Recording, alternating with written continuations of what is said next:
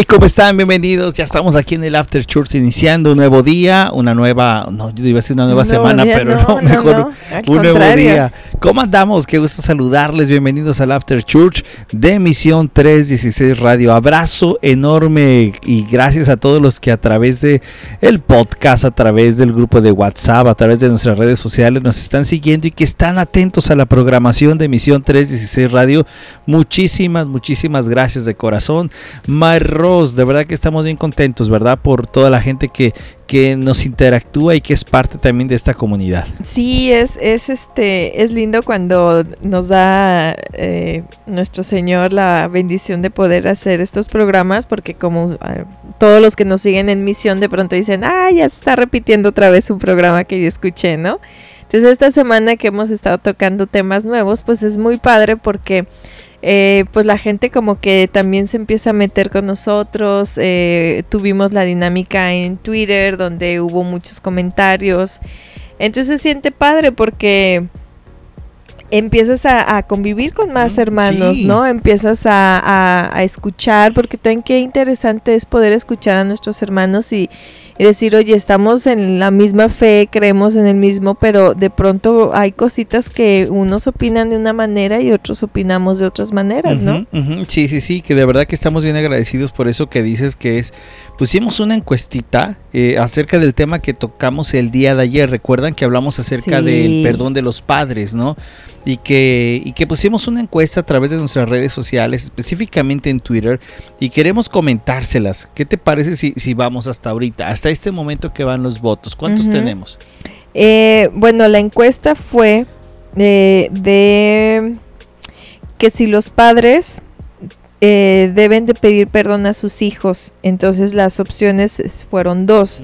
La primera es no porque se pierde autoridad y la segunda opción fue sí, es un acto de amor. Entonces, en el hubo un porcentaje, un 5% que dice que no se debe de pedir perdón porque se pierde autoridad. Y el 95% dijo que sí, porque es un acto de, de amor, ¿no? Y, pero no nada más este respondían la encuesta, sino aparte ponían su comentario. Su comentario, sí, de verdad que son unos buenos comentarios que tenemos acá, muy agradecidos por ellos. Y vamos nomás a darles paso antes de, al tema de este día, porque quiero quisiera que les, que les diéramos paso ¿no? a los comentarios que a través de la cuenta de Twitter de Misión 316 Radio, que tú la puedes seguir, es arroba misión 316 bajo arroba misión 316-bajo. Son algunos de los, de los mensajes del Twitter y los mensajes que nos llegaron. Vamos a leerlos, ¿te parece? Fíjense, preguntaban unos, preguntaban unos hermanos que por qué en Twitter se da más este tipo de comentarios. y, y pues en Twitter de pronto hay más, este, no, no es que haya más convivencia, hay más interacción. Pero hay más interacción porque porque Instagram, eh, como ustedes han escuchado de pronto en los martes, en los updates, es mucho del joven. Entonces es, es, este, es más de imágenes. Eh, y entonces mucho cristiano no es que no siga las redes sociales, pero eh, la red social donde más interactúan, donde más se pueden expresar es en Twitter, porque aparte Facebook es como muy familiar, como el, es el chismo, el chismoso de Facebook. Entonces Twitter es donde te puedes encontrar de pronto hasta el teólogo más acá fuerte y este, entonces ah, les gusta entrar mucho en debate en Twitter. Ajá, en interacción, ¿no? Que es la parte importante ahí de, de esta red social. Pero bueno, vamos a leer un poco de los que nos han puesto mensajes, nos dejaron por acá y por ejemplo hay alguien que pone acá, también debemos modelar arrepentimiento. Esto es a la pregunta de que si un padre tiene que pedir perdón o no, ¿no? Mm. Esto dice, también debemos modelar arrepentimiento. Es Wilcar Alejandro, un saludo a Wilcar Alejandro, hasta Venezuela, les mandamos, no, hasta oh. Colombia, Colombia, ah, Medellín, pues Colombia. Ahí cerquita. Ahí cerquita, verdad es que tiene las dos banderas, ahí las tienen, por eso dice, también debemos modelar arrepentimiento, humildad y vulnerabilidad a los hijos. La humildad y la vulnerabilidad no restan a la verdadera autoridad, más bien la afirman. Mm. Ok. Nuestro hermano Rafa Rivero, que ya viaja mucho por toda la República Mexicana, le mandamos un saludo a él y a su esposa. Dice que pedir perdón es una excelente oportunidad para mostrar la realidad del Evangelio en nuestros corazones. Así como Dios nos ha perdonado en Cristo, nosotros les perdonamos y eso puede impulsar una obediencia agradecida a los padres que han mostrado tanta gracia a sus hijos. Fue algo así en el programa de ayer se dio ese comentario, ¿no? Que ahí mismo estás predicando el evangelio a tus hijos. Fíjate que desde, déjate digo, desde donde Germán Rodríguez, desde Santiago de Cali, nos escribe y nos dice, saludos para allá, dice, es un acto de amor, pero también de autoridad pedir perdón cuando así se corresponde, es lo que nos dice Germán. El pastor Jorge Hernández desde Chiapas, él dice, depende la situación, si nos equivocamos, que pasa muchas veces, lo pone entre paréntesis, y aplicamos una disciplina injusta, podemos y debemos pedir perdón. Pero cuando en ese mismo ejemplo la disciplina es correcta y en su contexto, no tendríamos por qué hacerlo. Claro. Claro, ¿no? Siempre encontrando eso, ¿no? Contextos. Dice Jay Cisneros, dice Jay Cisneros, dice, si mi padre errara en algún momento, cristiano o incrédulo, me gustaría que me, que me pidiera perdón, cualquiera que hubiese sido la falta que hubiera cometido contra mi persona. Lo hacen pregunta y la respuesta es, ahí está la respuesta, creo yo que si nos hubiera gustado, nos gustaría que nuestros padres lo hicieran, ¿no? De igual manera nosotros lo podemos hacer. Sí. Eh, Aneuris Torres, entiendo que dentro del contexto de lo que haya sucedido, los padres deben pedirle perdón a sus hijos si actuaron mal. Es un principio pedir perdón, confesar cuando hemos hecho algo mal. E incluso eso sirve de enseñanza a nuestros hijos. Yo lo haría cuando me toque ser padre. Bueno, ya quiere poner en práctica. Eh, sí, ¿verdad? Oye, saludos hasta Argentina. Cristian Rivero dice, cuando pecamos, como la Biblia lo dice, sí, claro, a veces los exasperamos hablando del tema de los hijos, pero se requiere humildad.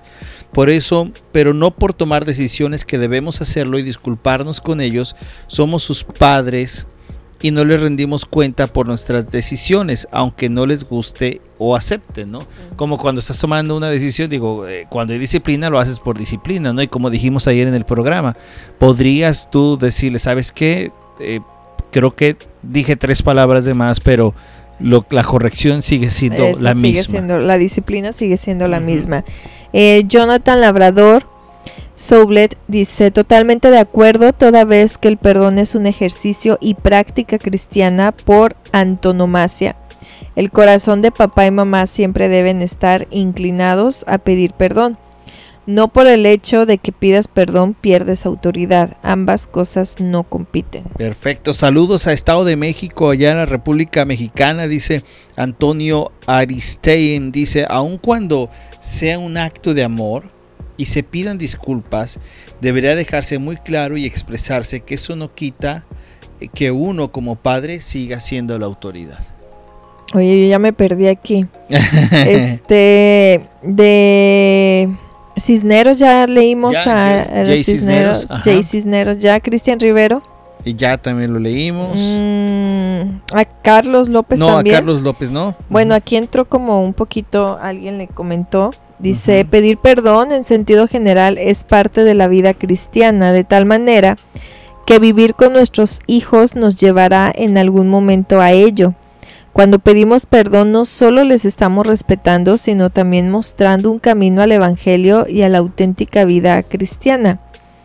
Entonces Vladimir Ríos le pone también, entró en, en este debate, dice, estoy de acuerdo y en ocasiones lo he hecho solo que la cultura que se quiere imponer va más allá de esta práctica y tiene que ver con dejar a nuestros hijos hacer lo que sienten sin presión de los padres. Cualquier cosa que vaya en contra de esto, debemos pedir perdón. Oye, Raquel Jiménez, no sé si ya la leímos a Raquel Jiménez. Saludos a Chile, que ella nos escribe desde Chile. Nos dice, es un acto de amor corregir y enseñar pero si me equivoco en el modo, no me resta autoridad de mis hijos al pedirle su perdón, estoy sujeta a errores, lo que ellos ven en uno será su patrón de vida. También lo comentamos ayer, ¿verdad? Así es, Wilcar Alejandro ya lo leímos, ¿verdad? Eh, Wilcar Alejandro creo que... Me parece que sí, ya, ya lo leímos. Este, ay, es que no, y en Twitter de pronto como que el hilo se va perdiendo. Sí, yo tengo aquí a Sol. Sol, ajá, Sol sí, creo que también Sol. Es un ejemplo a futuro de cómo dejar el orgullo a un lado, exacto. Los niños también aprenden a pedir perdón. En muchos casos crecemos con una espina en la memoria que con un perdón se arregla. Exacto. Wow, de verdad, qué, qué, buenas, qué buenos comentarios de todos. ¿eh? A todos les agradecemos que se hayan tomado. No sé si leímos de Josías, fíjate que de Josías está padre también. Josías de la Cruz, te mandamos un abrazo, brother. Dice, sí, eh, los padres deberían pedir perdón cuando fallen, pero aprovechando el momento para enseñar a los hijos que de esa manera debemos arrepentirnos ante Dios y unos con otros, tal cual lo comentamos ayer. Y digo esto porque los hijos aprenden mejor por imitación que por solo palabras. Y nos pone una cita bíblica en Éxodo capítulo 12, versículos 26 al 27 también, ¿verdad? Estoy, estoy de acuerdo con él y también lo hemos estado compartiendo en diferentes eh, programas que se nos da muy bien a todos el habla. Ajá. Muy, muy bien, pero cuando hacemos las acciones, tan así que el martes con nuestro hijo pasó eso, ¿no? Ajá. Que, que de pronto damos instrucciones, pero queremos que nos imiten y pues lógico que van a imitar lo que ellos ven, Ajá. no lo que escuchan. Correcto. Porque a veces lo que, como les siempre les pongo el ejemplo y se los puse ese día el martes, ¿no? Es, yo puedo pedirle a mi hijo, tiende tu cama, pero si mi acción no fue tender mi propia cama, pues ¿qué, voy ¿qué van a imitar ellos? ¿Lo que escucharon o lo que vieron que yo hice? Correcto, correcto. la imitación, ¿no? Como, dijimos el otro día en el programa, de igual manera. Oigan, pues muchas gracias, que estuvo de verdad muy padre estas, estos comentarios que nos dejaron a través de la cuenta de Twitter. Muy agradecidos con ustedes por, por darse su tiempo, de verdad darse el tiempo de poder responder y poder interactuar. Y que al final está muy padre porque podemos todos estar de acuerdo en algún punto, de pronto quizás puntos que nosotros no habíamos tomado en cuenta, se toman ahora en cuenta y está padrísimo que podamos tener esta interacción. Muchísimas gracias a todos. ¿eh? Sí, y mi café. Y el cafecito, recuerden cafecito. Hoy no me trajiste café. No, pero es que dije ahorita que termine de hablar para que no se vaya a quemar. Oiga, recuerda que si tú quieres apoyar a Misión 316 Radio, agradecidísimo de que tú puedas regalarnos un café. Estamos poniendo el link en nuestra página de Facebook, de Twitter, de todos lados, para que tú puedas agregar esta, esta oportunidad de que si Dios mueve en ti el corazón para poder regalarnos un café, le des clic al link, te metas ahí y entonces tú puedas hacer de una manera linda una donación por un café, ok, ya sea uno, dos, tres o cuatro, los cafés que nos quieras regalar, tú puedes poner ahí y haces una, una hermosa donación a Misión 316 Radio para que nos ayudes a seguir comunicando. Gracia a través de esta plataforma digital, que sí es una plataforma totalmente gratis, que puedes descargarla en tu aplicación y que todo lo que se mueve y todo lo que se requiere para que salga al aire es gracias a, la donación de muchos en tiempo, en talento, en tesoro y que de pronto hacen que esta, esta plataforma esté al aire. Así es que agradecidos, invitados a que regalen un cafecito. Tiempo, talento y tesoro. Tiempo, talento, y tesoro. Eso, que no se te olvide eso. ¿eh? Las tres T que a los mexicanos nos gustan. Sí, y no estamos hablando de tacos, tamales y tortas. sí, que tuvimos que cambiar la T. Ya sé, tenemos que cambiar la T porque todos cuando dijimos, oigan, vamos a hacer las tres T, no, pues estaban bien contentos todos. Pero ya que les dijimos, ya estaban más contentos, ¿verdad? Bueno, hoy el tema de este día, siguiendo con esta línea que se ha hablado acerca de los padres y de la paternidad, eh, sin duda es algo maravilloso, ¿no? El que, el que un niño pueda crecer, un niño, una niña pueda crecer en, una familia, en esta conformada por hombre y mujer, que es lo que creemos que la palabra de Dios nos enseña, que es el plan de Dios, que es hermoso crecer así. Pero que de pronto, por distintas circunstancias, quizás la muerte, quizás alguien que se alejó, quizás alguien que no tuvo la gallardía de quedarse o algún motivo se ha quedado sin la imagen paterna o hasta la imagen materna, ¿verdad? Entonces cuando en una familia, de pronto, no sé si tú te vas a identificar, tú que nos escuchas, cuando falta algún elemento de estos, mamá o papá, por cualquier circunstancia que tú sabes, de pronto vienen personas a cubrir y, atender una, no cubrir, a poner una red de amor alrededor de esa figura que quizás ya no está, ¿verdad? Y muchos de ellos son los abuelos. Muchos de ellos quizás son un tío o una tía. Que de pronto no es que tomen el lugar de mamá o papá, sino que siguen siendo los abuelos, siguen siendo los tíos. Pero se convierten en una, en una red de fortaleza, en una red. ¿Han visto, por ejemplo, cuando vas a los circos o en los circos estaban estos hombres trapecistas o de esos que caminaban en la cuerda floja y abajo de eso, de ellos había siempre una red que por si acaso caían, estaban ahí para sostenerlos y en muchos de los casos era para agarrar otra vez impulso y volver a treparse en la en, donde estuvieran haciendo el malabar, ¿verdad? Entonces yo creo que de pronto los los abuelos, los los tíos, son esa red que cubren a, un hijo, a un niño o a una niña cuando no está este ser amado, ¿no? Este padre o madre. Yo creo que la mayoría conocemos familias así o situaciones así en la que falta alguien o, el, o a veces hasta lo mismo cuando los papás trabajan, ¿no? que los abuelitos entran en esa etapa eh, importante de de cuidar a sus nietos y todos conocemos. La cosa aquí es que siempre juzgamos, siempre juzgamos esas acciones, pero poca oración hacemos tanto por esos chicos y como por esas personas que han tomado ese, ese valor de decir, yo le voy a enseñar a lo que debe de ser una familia, ¿no? El de que a lo mejor te están faltando las presencias de tus padres, pero Dios siempre manda a alguien al cuidado o hay niños que de pronto tienen que vivir en orfanatos, ¿no? En este tipo de, casas y donde también se llegan a hacer presentes personas que dicen no, voluntariado y les muestran ese amor a, esos niños, ¿no? Así es que eh, juzguemos menos y oremos más por esos niños porque ahí es donde viene el crecimiento y el decir, yo quiero tener una familia. Yo, por ejemplo, yo tengo el ejemplo de mi padre, que mi padre fue, eh, se me fue la palabra, huérfano. huérfano, huérfano a muy corta edad, a sus cinco años de edad. Más sin embargo, él creció eh, con familia, con tíos aquí, con los tíos allá, pero hubo en, especial unos tíos que nunca se casaron, hombre y mujer, que les enseñaron tanto a mi papá como a mi tía el modelo de una familia y no se casaron, pero aún así les enseñaron ese modelo por lo que tanto mi papá como mi tía lograron tener una familia y, era lo que él añoraba. Cuando él no vio ese, eh, ese ejemplo, ese modelo, él no lo conoció. Pero él de pequeño le, le enseñaron es la fe, le enseñaron los modelos de familias y al final Dios le regaló la familia, eh, su esposa, fuimos tres hijos, eh, mi tía de igual manera, su esposo con, ahí creo que son cuatro, cuatro primos, cuatro hijos.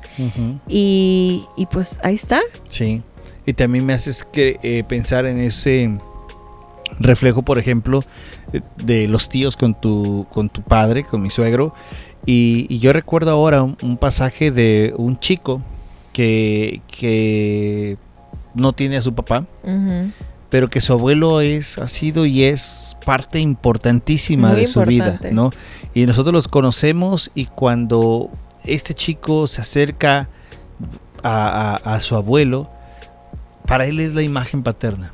Para él es la imagen del hombre que le está enseñando a trabajar, que le enseña el cariño, que le enseña el respeto, que le enseña muchísimas cosas y que hace poco que estuvimos en una reunión con ellos, ese abuelo habló acerca de su nieto y habló como si fuera un hijo, ¿no? Hasta, un, hasta su hijo del Señor eh, nombra a este muchacho como a, su, que es su sobrino, lo nombra como un hijo también. Tanto el abuelo como el tío lo adoptan como hijo. Lo adoptan como un hijo. Entonces cuando ves esa parte dices, es como tocabas de decirlo amor, de pronto es como Dios, a pesar de las circunstancias, pone a personas ahí para darles ese cuidado, ese amor, esa protección.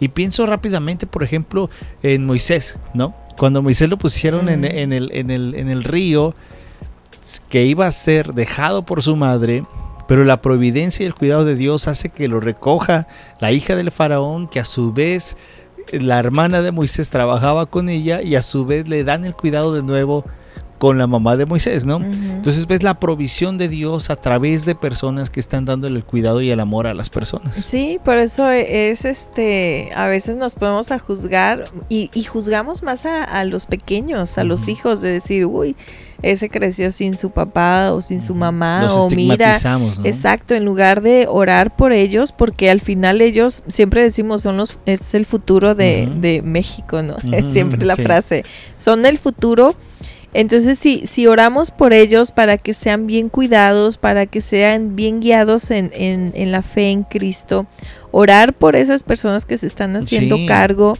orar por esos mismos papás que tengan ese arrepentimiento y, y hagan lo que platicamos el día de ayer, practiquen el perdón. Sí, sí, sí. ¿Cuántos hijos eh, no han conocido a, a sus papás o los han conocido? Pero ni siquiera les han pedido perdón por haberte dejado. perdón porque no tuve el valor de, de haberte criado, de tomar esta responsabilidad. Y, y, ahí es donde entran estos personajes. Eh, conocemos muchos abuelos. conocemos muchos abuelos que son más presentes que los padres. Sí, sí, sí, de pronto que los padres no se hacen cargo, ¿no? Porque a veces pensamos en la ausencia de uno por cualquier motivo.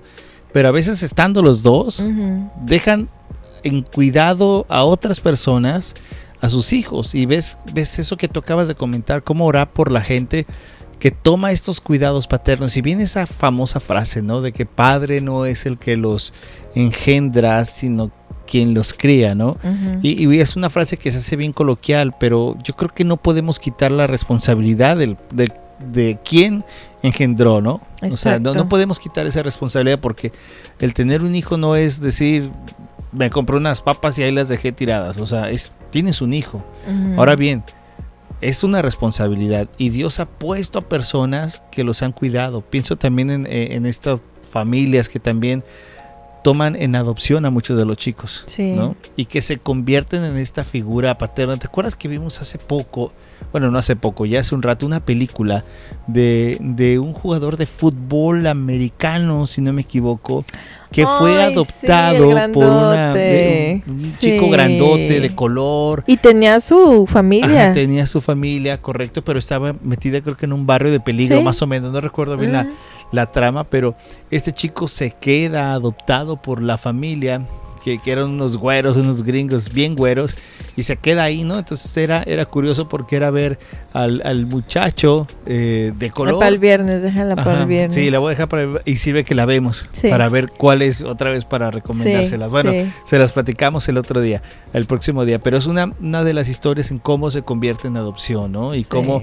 y cómo te das cuenta que la figura del hombre que guía es importante. Y ayer les decía acerca de nuestro amado Señor Jesús, que Él vivió la ausencia del Padre, habló terrenal, habló de José en el momento de la muerte de Él. Y entonces tú dices, bueno, ¿quién lo cuidó ahí, no? Claro que estaba la imagen materna, ¿no? Pero por sobre todas las cosas, Él es un gran ejemplo del cuidado del Padre. Hablo del Padre celestial, del Padre del cielo, del cuidado de sus hijos. Saben, acá en, Estados Unidos sí se da mucho eso de la adopción y no tanto de, hacerlos tus hijos, sino del foster de, de que cuando estos niños son abandonados, pues hay familias que se hacen cargo de ellos, mientras viene una familia que los adopta, ¿no? Y conocemos, conocemos familias, pero hay una familia que tenemos más tiempo en conocerlos, que wow, es, sorprendente es, eh, ese matrimonio porque han traído hijos de todas las edades. O sea, desde recién nacidos hasta chicas ya de 16, 17 años. Sí, sí, tienes razón. Y, y es sorprendente porque hay, creo que ahorita son dos bebés. Son dos bebés y ustedes los ven llegando los domingos a, al servicio de, de Calvary y, y, ella con su recién nacido y a la siguiente semana ya lo ves con otro de un año, con el recién nacido, con la muchacha, con sus hijos, con un hijo que adoptaron, que a él sí le pusieron su apellido. Pero estas personas se encargan de darles todo a estas personitas. Y todo. Y todo no se refiere solamente al aspecto material. No, no, no. Sino al aspecto de entregarles un hogar, de, moldear una familia, ¿no? Hace poco también en una plática que tuvimos, uno de los jóvenes nos, nos recordaban acerca de que fueron a visitar a una casa, hogar, estoy recordando, de que fueron a visitar una casa donde tenían a chicos que, que habían vivido pues en abandono, ¿no? O que de pronto los, los el gobierno tuvo que recogerlos y llevarlos a un hogar, ¿no? Entonces volvían ellos, los tomaban y para ellos era algo impresionante el, darse cuenta que estaban en un, lugar cuidados, porque sabían lo que era un hogar o una casa donde había padres, pero que sufren violencia. Entonces ahora de pronto hay familias que toman y les enseñan que no se tiene que vivir en, en, violencia, que la familia no es para estar en violencia y que notas entonces cómo Dios va va moviendo esos hilos de manera misteriosa para poder tener cuidado de cada uno de los pequeños. Por eso somos padres imperfectos, porque no nos damos cuenta a veces de las cosas que podemos llegar a hacer. Y estamos hablando de aquí ya de temas muy extremos, donde está la ausencia de ellos, donde ellos realmente eh, van conociendo este amor por medio de esas personas que Dios les va presentando en el trayecto de su vida hay unos pequeños que eh, el Día de la Madre le hicieron su carta a su abuela. Sí. A su abuela porque, y ven a la mamá. Ven a la mamá cada ocho días y, y pues la mamá pues nada, ¿Y por qué nada? Pues y el niño le, el niño así como, pues como ¿por qué, no? Sí, sí, sí. Dice, pues soy tu mamá, ¿quién te cuida cuando te enfermas? Pues mi abuela. No, acuérdate el día que yo te. No, es cierto, mamá, tú no me has cuidado nunca. Un niño de cinco años. Wow. imagínense, un niño de cinco años diciéndole eso a su mamá y la mamá queriéndole decir, Sí, claro que sí, yo te he cuidado, yo te hago. No, mamá, mi abuela siempre ha estado presente, o sea, mi abuela es la que me hace todo. Y, y, esos niños, ahí los ves bendecidos porque Dios no los abandona. Wow, qué, qué, qué, buena reflexión nos acaba de decir. Dios no nos abandona a pesar de que puedan estar en solitario. Y creo que es un buen tiempo para dar gracias a Dios. Si tú de pronto Dios te ha puesto un abuelo, un tío, un alguien que, que ha cubierto, que ha tendido esa red de apoyo en tu vida. Dale gracias a Dios por aquellos que, que sin ser quizás algo tuyo, ha nacido del corazón de ellos el cuidarte. Y también que si tú tienes una familia, agradece a Dios porque también estás bajo ese cuidado, ¿no?